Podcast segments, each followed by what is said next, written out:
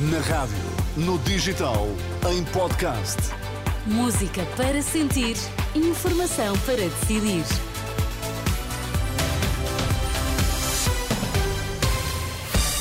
Vai conhecer os títulos em destaque nesta edição da UMA. Boa tarde. Olá, boa tarde. Jovens e pensionistas na mira de André Ventura, no discurso da Convenção Nacional do Chega. Nesta edição vamos também olhar para a intervenção de Pedro Nuno Santos na Comissão Política do Partido Socialista.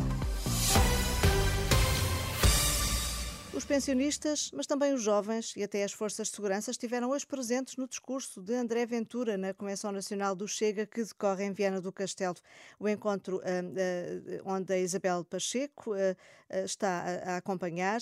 Isabel, o líder do partido atirou para várias frentes, mas sem surpresa, com uma atenção especial aos mais velhos.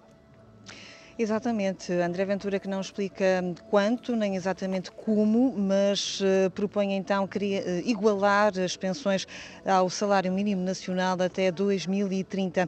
Um compromisso assumido então pelo líder do Chega durante a apresentação aqui em Viana do Castelo da sua recandidatura à liderança do partido. E eu acho que um país que quer mesmo ter essa grandeza não pode continuar a lidar com pensões de 200 e de 300 euros em Portugal.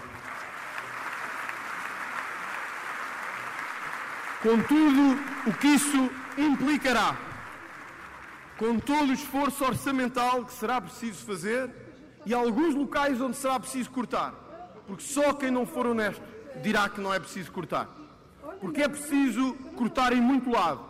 Eu quero deixar-vos o compromisso de que esta missão só será concluída e que o nosso trabalho no Governo só será concluído quando, em seis anos, garantirmos que não há nenhum idoso com uma pensão abaixo do salário mínimo em Portugal. Já quanto à verba destinada à igualdade de género, André Ventura um, tem outro destino. O líder do Chega propõe a criação de um fundo de apoio às forças de segurança e aos combatentes, mas para as associações de promoção de igualdade, nem um tostão.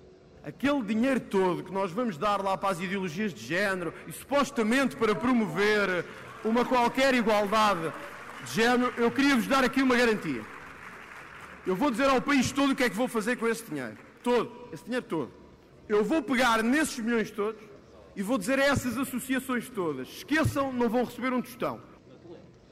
Pontos então do discurso de André Ventura, que durante mais de 40 minutos apresentou então aos militantes a moção estratégica da sua recandidatura à liderança do partido. Obrigada, Isabel Pacheco. A Renascença a acompanhar a Convenção Nacional do Chega em Viana do Castelo. Em Coimbra está reunida a Comissão Nacional do Partido Socialista e um, para eleger a, direção liderada por Pedro Nuno Santos, que já falou no momento que foi aberto à comunicação social. O que destacas dessa intervenção, Susana Madureira Martins? Viva Angela, boa tarde. O secretário-geral do Partido Socialista a surgir eh, em Coimbra com um discurso em tom deliberadamente suave, vestiu de resto uma pele de cordeiro a assumir que o Partido Socialista não fez tudo bem em oito anos, descolando-se assim da governação de António Costa, numa ambivalência entre o assumir-se herdeiro do Primeiro-Ministro e seu crítico aberto. Pedro Nuno Santos a basear toda a intervenção de meia hora em duas ideias, em empatia e humildade, com o líder socialista a falar mesmo em sentir os problemas dos outros e a ouvir, e que esse é o primeiro passo de uma relação. Não terá sido inocente, de resto, o PS marcar esta Comissão Nacional exatamente para o mesmo dia da convenção do Chega, já que Pedro Nuno Santos pediu ao PS que não aponte o dedo aos que se afastaram do uh, partido e se aproximaram de partidos como o de André Ventura. Recuperar eleitorado descontente com um PS gasto por oito anos de governo é o pedido de Pedro Nuno Santos, mais uma vez com o líder socialista a adotar a versão de socialista moderado.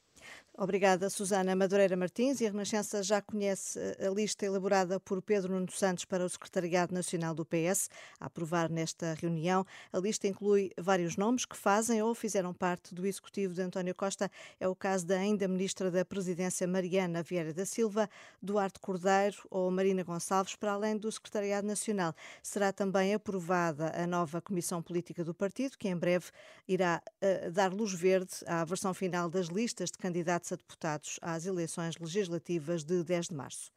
Atenção à chuva amanhã e segunda-feira. Hoje o aviso da meteorologia é sobretudo para a agitação marítima, que obriga a ter encerradas a navegação seis barras marítimas, mas uh, para domingo uh, estão sob aviso amarelo da meteorologia os distritos de Viana do Castelo, Braga, Porto, Aveiro, Viseu e Vila Real.